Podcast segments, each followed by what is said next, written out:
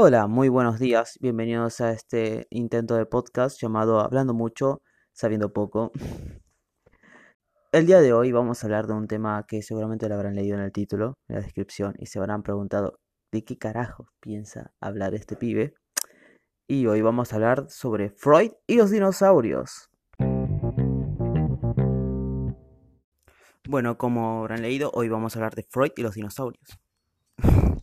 bueno, eh, vamos a hablar sobre un tema, vamos a explorar sobre el psicoanálisis, la psicología, y vamos a tratar de analizar y responder a una de las grandes incógnitas de la humanidad que me sorprende que poca gente se la haya preguntado. Realmente es una pregunta que nunca escuché antes, eh, o no recuerdo haberla escuchada, y es, ¿Por qué les resultan tan fascinantes los dinosaurios a los infantes? Con esto ya tengo zanjado el tema de la gente que se pregunta qué clase de relación hay entre Freud y los dinosaurios. Y siempre se puede conectar todo con todo, todo está conectado.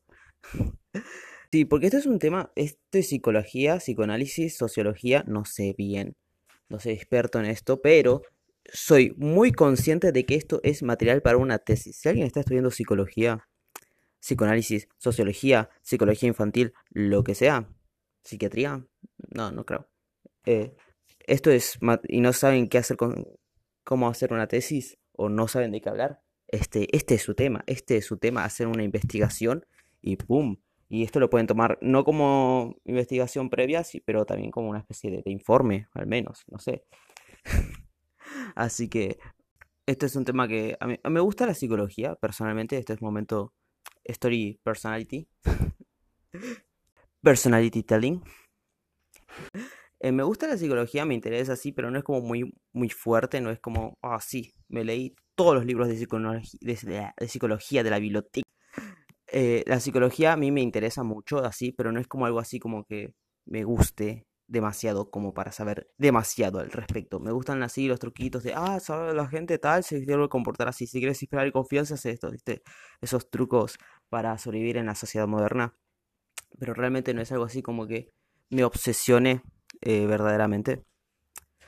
Eh, hay gente que sí le encanta eh, cómo entender el funcionamiento del cerebro humano y todo así. Y la verdad es que sí, es muy interesante. A mí también, pero no tanto como ciencias más exactas. No sé por qué personas distintas, gustos distintos. Pero por otra parte, los dinosaurios es algo que me encanta. La gente que me conoce lo sabrá, se dará cuenta que es algo, una pequeña obsesión. Igual es algo así como un personaje que tengo yo, esa super mega obsesión. pero sí, me gustan, pero no, no, no para tanto. No es como, como lo que muestro, no es tanto así. Eh, y ahora me, me, están encantando nuevamente porque tengo un hermano chiquito y encontré este fenómeno que nos encantan los dinosaurios y nos encantan los dinosaurios. Así que vamos a empezar. Vamos a empezar este episodio hablando de quién es Freud. Eh, vamos a hablar por encima porque les voy esto es y no vamos a profundizar tanto en Freud y su teoría. Vamos a hablar por encima porque no es mi fuerte y dos, eh, acá se habla de dinosaurios. No, realmente. Esto, esto es. Esto fue un clickbait ahí para que la gente. ¡Oh, Freud! ¡Oh! ¡Oh! y pero bueno, vamos a hablar de quién es Sigmund Freud. Sigmund Freud es un tipo. No me acuerdo si era belga o húngaro.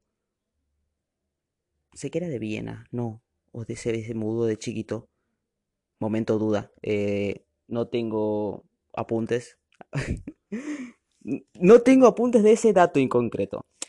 Pero vamos a, vamos a ver, vamos a consultar lo que tengo anotado en un lugarcito, ¿sí? Esta vez estoy un poquito más producido que la última vez. Freud fue el padre del psicoanálisis. Ah, interesante. Franco del futuro eh, podría ser un poquito más concreto con respecto a las cosas.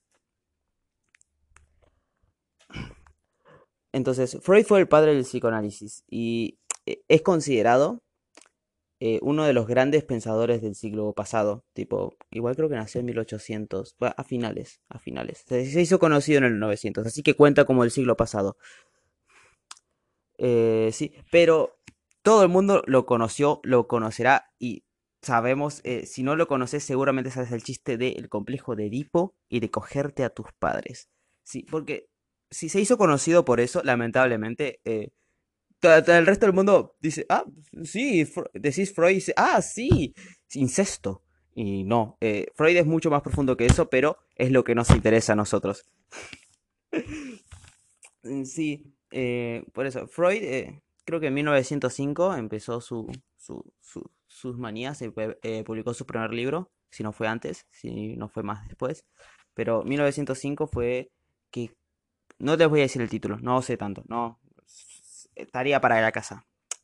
Pero... Y, y supuestamente desde chiquito le interesaba la psicología y eso.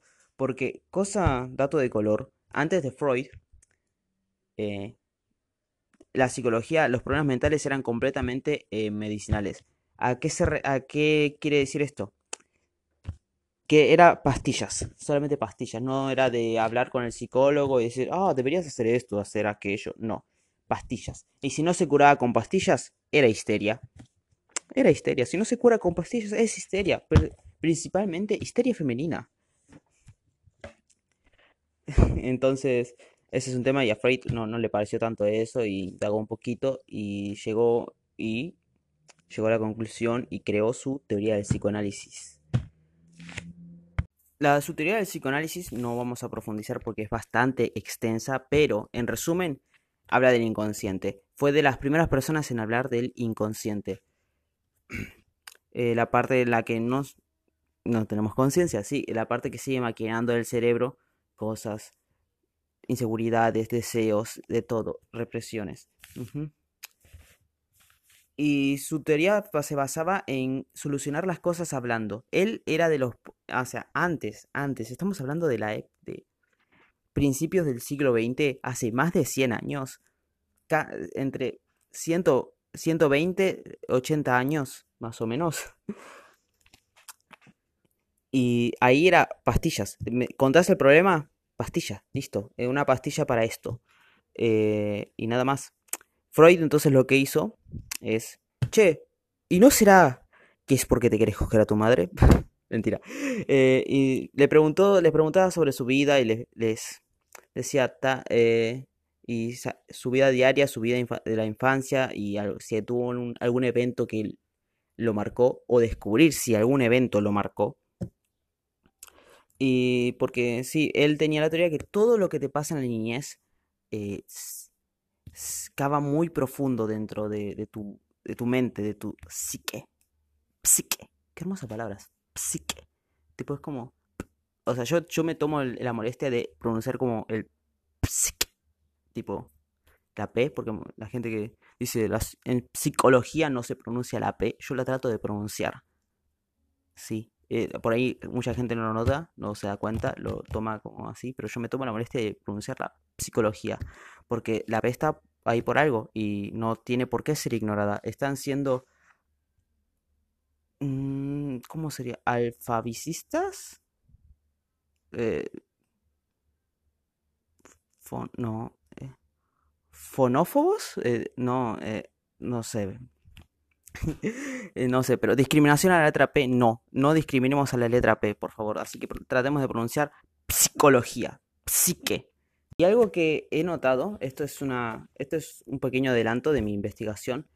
Eh, Freud, Freud, eh, hablamos del complejo de Edipo. El complejo de Edipo es atracción a tu padre. en, concreto, atracción del niño a la madre. El complejo de Electra de la niña al padre. Pero vamos a... El complejo de Edipo se desarrolla alrededor de los 4 a 6 años. Dato de color, la obsesión por los dinosaurios, el interés por los dinosaurios en los niños, por lo general se presenta a los 4 y 6 años. ¿Coincidencia? Yo no lo creo. Puede ser que sí sea una coincidencia y estamos sobreanalizando el tema, pero, pero, pero, pero, yo dejo eso ahí. Entonces que el complejo de Edipo y la obsesión con los dinosaurios aparezcan casi casi a la misma edad, al mismo tiempo, quiere decir que no, no, a la gente le gustan los dinosaurios porque se quiere coger a su madre. Y yo creo que no. Eh, no, no es. No creo que sea esa la verdadera relación. pero pues sí que están relacionados. Pero puede ser, no sé. Yo no soy psicoanalista. ¿Es eso la tu tarea para casa? No sé tanto. Porque entonces, eh, lo que sí es que eh, la psicología infantil eh, muchas veces está... En la psicología infantil muchas veces el asunto está en, en que la parte creativa, no sé si es un mito, pero según lo que estuve leyendo y viviendo, es verdad. El tema de que la parte izquierda es la lógica y así, y la parte derecha es la creatividad. A mí todavía me sorprende. Eh, tipo, sigo escéptico respecto a eso, pero aparentemente la parte derecha es la parte creativa, es la parte imaginativa. Es lo que se centra en los, los niños, no sé, todos fuimos uno y todos alguna vez vimos uno, estoy segurísimo de eso, en caso.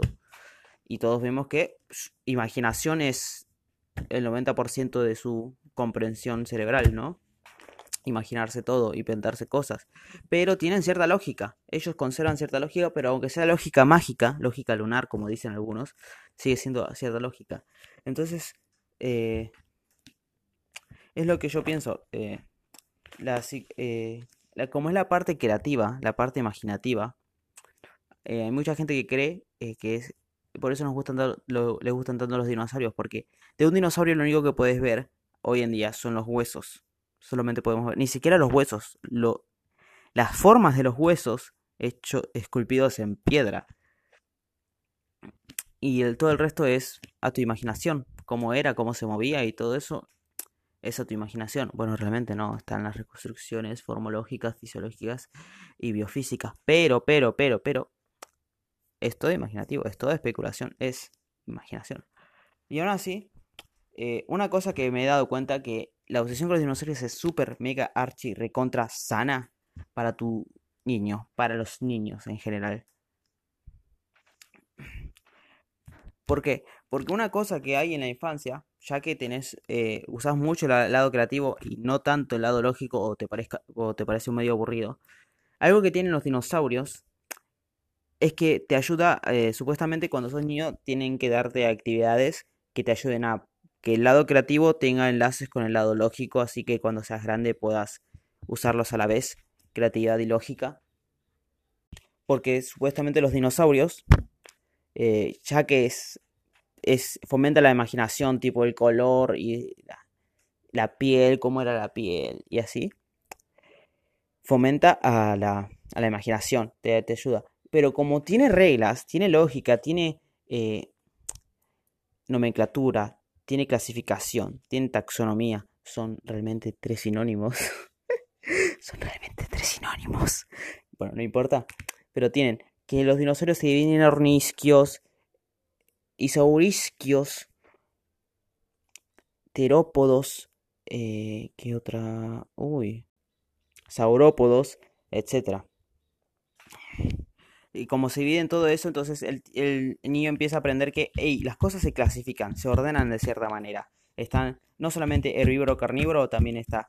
Eh, no, ustedes dirán, ¿qué se va ornisquio? ¿Qué, ¿Qué, clase de palabras? Asombrosamente, asombrosamente, esto lo voy a volver a reiterar. Los, los chicos se aprenden esos nombres complicados, esas nomenclaturas complicadas. Tipo, estegosaurio muchas veces algunos no nos damos cuenta de lo complicada que puede ser esa palabra. Paquicefalosaurio es una palabra complicada y mi hermano trata de pronunciarla. Por ahí sí es un poco complicado paquicefalosaurio, pero el resto son, no son nombres que estemos realmente familiarizados en el día a día. No es como que le digamos canis lupus al perro, porque sí, porque eh, todos, los todos los nombres de los dinosaurios son realmente eh, nombres nombres eh, científicos, los números en latín. Es algo, algunas excepciones como el Draco Rex, tipo, es como el, nombre más edgy de dinosaurios que vas a encontrar en tu vida. Pero el asunto es que, bueno, realmente el nombre latín es el Saurus, no Saurio, pero la romantización del español se entiende. Creo que se comprende que el chico se aprende básicamente los nombres científicos de una gran variedad de animales. Eh, dirá, eh, yo soy, yo soy grande y ya no estoy tan centrado en eso. Pero los chicos se aprenden una gran variedad de especies. Muchas especies. Caudipteryx, Velociraptor, Estegosaurio, Anquilosaurio, eh, Brontosaurus, Sauroposeidón, Amargosaurus, el Tiranosaurio Rex, el infaltable Tiranosaurio Rex. Hay una variedad de nombres que ellos se acuerdan que realmente son nombres complicados, a diferencia de otros nombres mucho más complicados. Y encima muchos, muchos se, se acuerdan los significados, se, dice, ah, tiranosaurio rex significa lagarto terrible. ¡Wow! Ese es tiranosaurio rex, es rey. Pero bueno, el, asunto es ese, eh, que se acuerdan un montón de cosas y aprenden eh, nomenclatura y orden y entonces se supone que eso forma enlaces entre el hemisferio eh, norte, hemisferio derecho e izquierdo del cerebro y ayuda al buen desarrollo cognitivo del niño. Esto no significa que te gusten los dinosaurios automáticamente te hace inteligente. Yo soy un claro ejemplo. Tipo. Pero sí es un buen pie para que tenga un buen desarrollo cognitivo. Así que eh, esa es mi opinión. Esa es lo, por la parte de psicología infantil, cómo se explica que como es imaginativo, como es principalmente eh, de implementar la creatividad, a los chicos les flipa, tío. Les encanta. Según un estudio realizado por la Universidad de Universidades de Indiana y Wisconsin, los niños con intereses intensos en los dinosaurios tienen mejor desarrollo cognitivo, mejor desarrollo lingüístico, mayor comprensión lectora. ¿Por qué no soy el próximo Einstein, la concha de la lora? Oh, hola, estoy. Nuevo segmento. Ah. Sí, porque ahora, ahora chicos, les comento, por si no se dieron cuenta, seguramente se habrán dado cuenta ya a estas alturas, pero estoy grabando por separado, yay, en segmentos para no irme tanto del hilo. Pero el asunto es el siguiente. Eh, como acaban de leer, hay, sí hay un estudio, sí hay un estudio, ¿viste? Es un, error de producción. Descuiden, ya nos encargamos del pasante que pasó mal la info. Está durmiendo con los peces. Ya. Pero sí, aparentemente sí hay un estudio sobre eso en una universidad yankee. Pero yo soy el primer latinoamericano que lo hace seguramente. Y no, no, no vayan a corroborar esa info, créanme a mí. Entonces dije, hey, una universidad investigó esto. Bueno, pero seguramente no le preguntó a gente civil. Y eso hice yo. Tengo apuntes.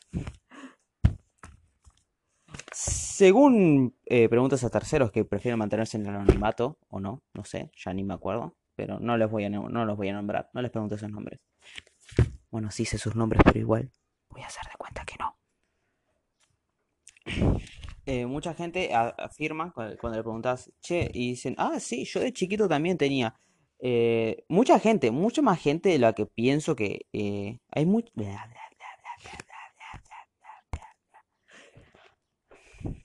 hay mucha gente, eh, mucha más gente de la que figura en las estadísticas. En mi opinión, en mi opinión, esas, las estadísticas que mostraron en un estudio están erróneas.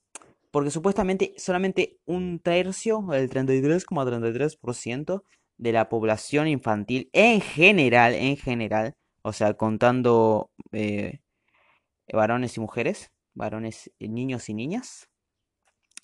Tipo, no, no es que estoy diciendo ahí, tipo, sexista, bueno, sí estoy siendo sexista, de que, hey, pero es una realidad que mayormente se presenta en varones que en mujeres. Así que no me funen, por favor, ¿sí? Es, es...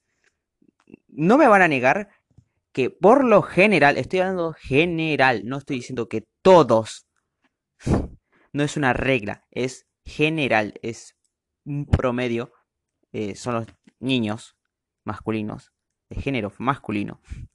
Estamos que están interesados más en los dinosaurios. Tipo, sé que hay nenas, hay niñas, hay de todo, pero por lo general.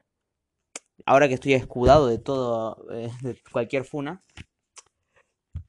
eh, según gente dice que es porque sabemos poco de su apariencia. Tipo, acá está, de que se tiene que imaginar. Entonces tenemos que imaginar el resto. Tipo, el color, así, cada uno. ¿todos dibujamos verdes a los dinosaurios? La mayoría sí, pero hay gente, yo, yo soy era de los que lo dibujaba a veces grises o azules. Porque sí, vos, azul. ¿Qué, ¿Quién no le gustaría tener un animal azul? ¿Se dieron cuenta que el azul es un color muy poco común entre los animales terrestres? Porque no me vengan a meter peces tropicales. Terrestres. Es muy poco, es muy poco común. Tipo, lo tienen algunos, eh, hay una tarántula y una mariposa y creo que una serpiente. Contra camaleones.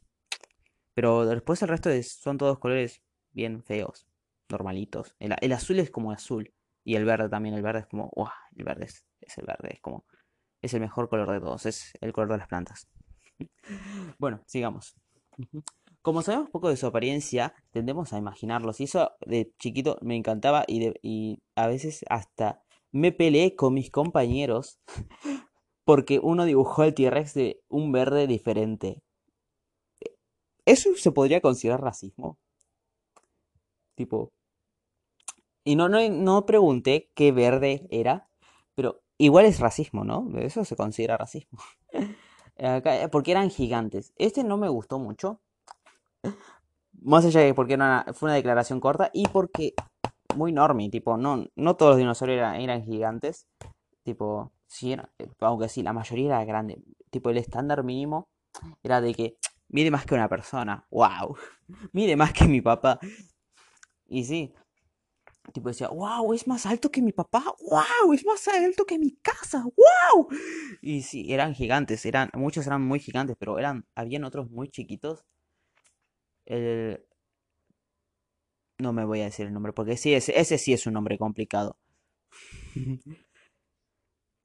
y, no, y si lo tuviese anotado en algún lado, sí. Pero sí. Y otra cosa, eh, otro acá es, eh, yo creo que es porque les, eh, les acerca la ciencia y te, te, agrada la idea de poder explicarle a tus papás un tema que ellos no conocen o, aparente, o aparentan no conocer mucho igual. Y esto es verdad, porque te, porque el pibe que se interesa un montón por los dinosaurios, eh, por, lo general a la gente grande no le interesa mucho, salvo que sea paleontólogo, biólogo o zoólogo, no vas a ver mucho de dinosaurios. Entonces, para la persona normal, que un pibe te diga, che, ¿sabías que el Triceratops tenía tres cuernos? Te decir, wow, no lo sabía. Obviedad, tipo. Me podría decir como, hey, ¿sabías que el estegosaurio tenía dos cerebros? ¡Wow! No lo sabía. Y sí. Entonces, en resumen es eso, tipo. Le puedes explicar a tu papá, che, este animal era así de grande, pesaba así de tanto y vivió así de tantos años. Y, el padre, wow, no lo sabía. Estoy como repitiendo otra, un, montón, un montón de veces la misma frase, pero es que es como, Damn. Y te, da, te da como experiencia, porque generalmente a tus papás los tenés como, hey, lo saben todo. Ellos me enseñan a mí, no les puedo enseñar yo a ellos. Y te enterás por un tema, porque otro tema principal es también interesarse por el espacio, que también es un tema que, por lo general, poca gente sabe de la, existencia de seres. Y para mí, seres es de, los mejor, es de mis cuerpos celestes favoritos. Van a decir, ¿qué carajos es seres? Algunos. Ceres es un planeta enano, es considerado planeta enano, eh, y está, es el cuerpo más grande del cinturón de asteroides. Que está entre Marte y Júpiter. Y es como, ¡Oh! Seres, como la diosa griega. y sí, sí, es de la, está basado en la diosa griega. ¿O la No, la diosa romana, perdón, perdón, perdón. ah. Y acá otro es porque eh, porque eran, eh, a ver acá, el, último, el último, porque tampoco voy a hacer un análisis demográfico de 48.000 personas. Le pregunté a 7 matados en la calle. Que eso ya es demasiado decir. Porque son como criaturas legendarias reales. Es decir, eh, son como los dragones, criaturas mitológicas, pero que sabemos que existieron. Que, pero. Y muchas veces nos gusta creer que todavía no existen. Mm, eso es verdad, tipo, cada año, cada año, todos los benditos años me cruzo con las fake news de China clonó dinosaurios, hizo un parque jurásico, imágenes inéditas. Y son, es casi siempre el mismo video y es siempre la misma explicación. Hay un parque temático de dinosaurios, pero son animatrónicos realistas. O eso no es lo que nos dicen los medios si realmente son dinosaurios de verdad. No sé, yo no fui a ese lugar. Por ahí sí son de verdad. No sé. Es toda una conspiración.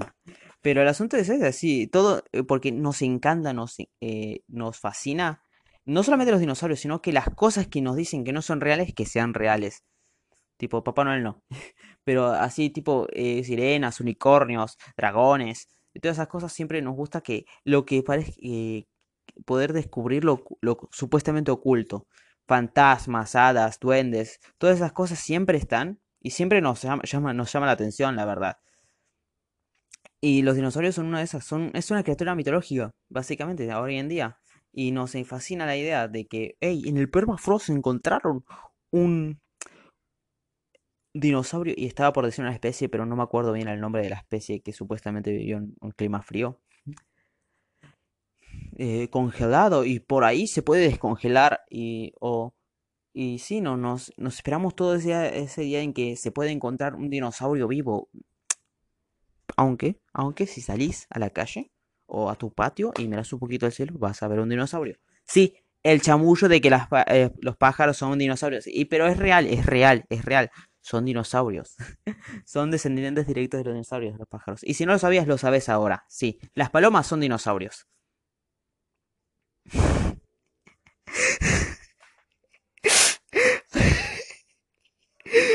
a, ver, como lo acabo de pensar y me reí, ahora lo tienen que saber. mi cerebro hizo, la relación de paloma y dinosaurio y vieron los abuelitos, los abuelitos, sobre que es por lo general eh, van a la plaza y le tiran migas de pan a las palomas que díganle que no tiren migas de pan. Eh, no me acuerdo que hay que tirarles a las palomas para que no les haga mal, pero el pan les hace mal. Pero me imaginé, pero en vez de palomas una manada de tiranosaurios rex gigantes alrededor de él en ronda. tipo. Y no sé, me dio mucha gracia y ahora van a decir, qué pendejo pelotudo. Pero yo me, yo me reí, yo me reí. Y eso es lo importante. Y al menos no se quedaron con la duda de que me reí. Pero sí. Y les voy a decir una mala noticia. Así que se, más vale que se conformen con los pájaros porque eh, con eso de conseguir ADN y crear animal, eh, necrofauna, la necrofauna es traer, clonar y sacar de la extinción una especie ya extinta. Ya lo hicimos un par de veces, pero mal, no nos funcionó, se murieron al rato por un tema de la clonación, que ahora no voy a indagar en el tema de la clonación, pero la cosa es el siguiente, no podemos revivir nada que se haya extinguido hace más de 2 millones de años. Así que lo lamento para todo, para mí, eso fue como un, golpe de realidad muy feo, tipo, me, robaron mis sueños. Pero aparentemente es imposible revivir dinosaurios.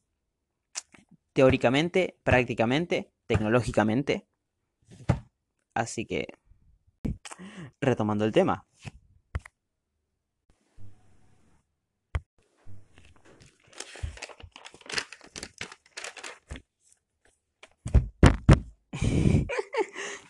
Eh, ustedes se preguntarán cómo llegué a esta conclusión, cómo pensé en esto, cómo y por qué estoy hablando de Freud. Porque todavía no conecté ambos temas, tipo los conecté de a poquito. Y esta es la parte, es que esto, el Freud, ya les dije que es por el meme, es por Freud. Pero acá vamos a citar a uno de mis escritores favoritos, Michael Crichton. Michael Crichton. Voló la lapicera. Tengo acá me tuve que buscar la página porque no tengo indicadores de página y ya me terminé el libro hace como dos semanas. Pero el asunto es que eh, Michael Crichton en su libro El Parque Jurásico, en el libro del Parque Jurásico, y si vos no sabías que Parque Jurásico primero fue una novela, no te culpo, yo tampoco. En el libro Parque Jurásico el capítulo no les voy a decir porque no tiene numerados los capítulos, él, no numera los capítulos. Al menos acá no los numeró.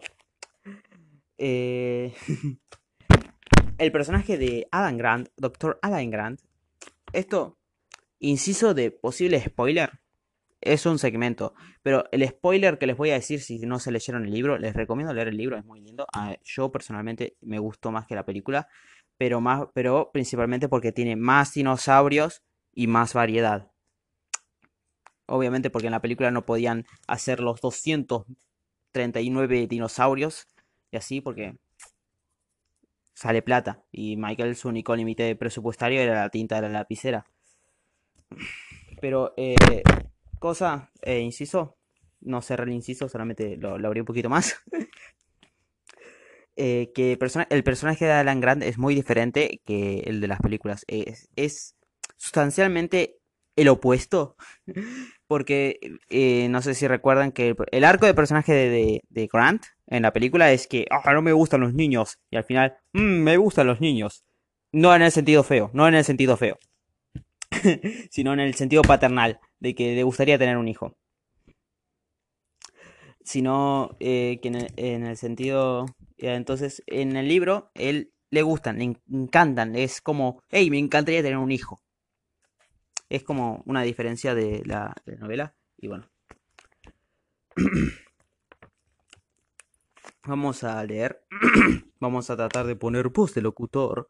Narrador. Ah, libro. Mm.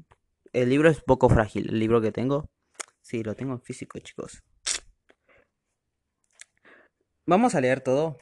Sí, yo quiero leer todo. Junto con Ellie y Malcolm, Grant dio la vuelta a la parte trasera del edificio principal, con el niño pegado a ellos. A Grant le gustaban los chicos. Resultaba imposible en un grupo tan abiertamente entusiasmado con los de los dinosaurios. Grant solía observar a los grupos de chicos en los museos, cuando contemplaban boquiabiertos los enormes esqueletos que se alzaban ante ellos. Se preguntaba qué era lo que, qué era lo que la fascinación de esos niños representaba realmente.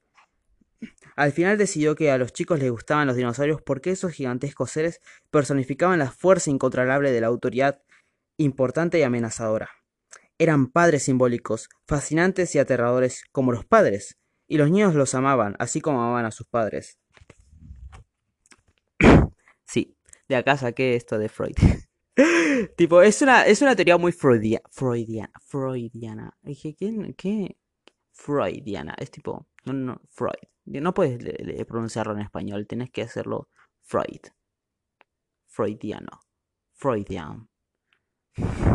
Es una teoría muy freudiana, tipo, les gustan los dinosaurios porque les hacen acordar a los padres. Y un poco tiene razón. A ver, podría ser, podría ser. No por nada, eh, la obsesión y el complejo de Edipo aparecen casi al mismo tiempo. A mí me hace sentido. No digo que esa es la única razón, ya explicamos las distintas razones, pero Michael Crichton, su palabra es ley. Esto es la Biblia, chicos. Esto de Parque Jurásico, no. La Biblia, segunda parte. la Biblia 2.0.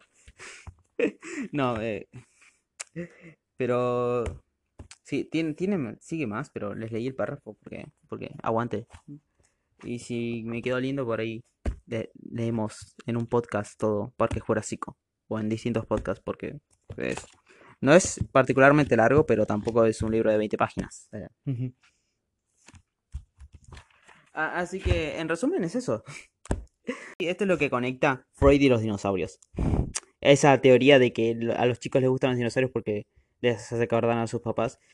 Y, a ver, sí, es una extrapolación muy grande entre un reptil de 9 metros con un con tu padre, tu madre, lo que sea.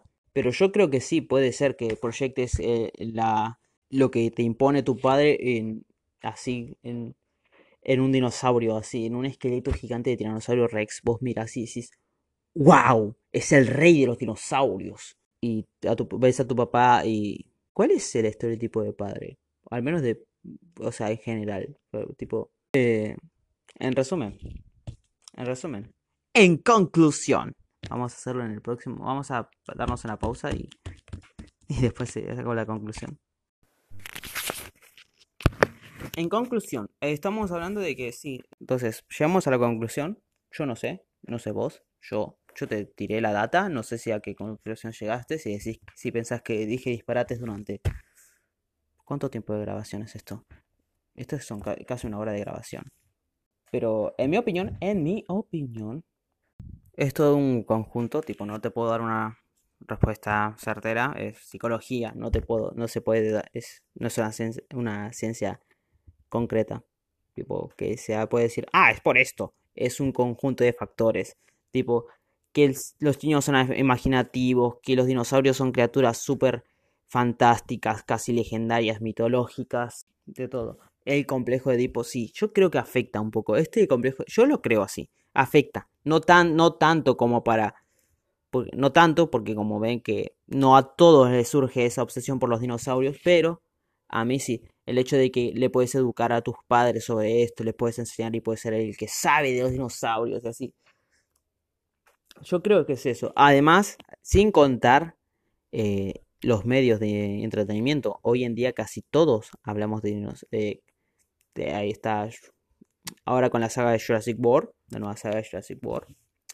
Hay, hay varios eh, dibujos animados infantiles que hablan de dinosaurios, que se centran en dinosaurios, que por lo menos, por lo menos tienen que mencionar dinosaurios. O un capítulo especial donde van a una isla con dinosaurios. Tipo, el otro día me di cuenta que hasta los Paw Patrol tienen dinosaurios. Los Paw Patrol.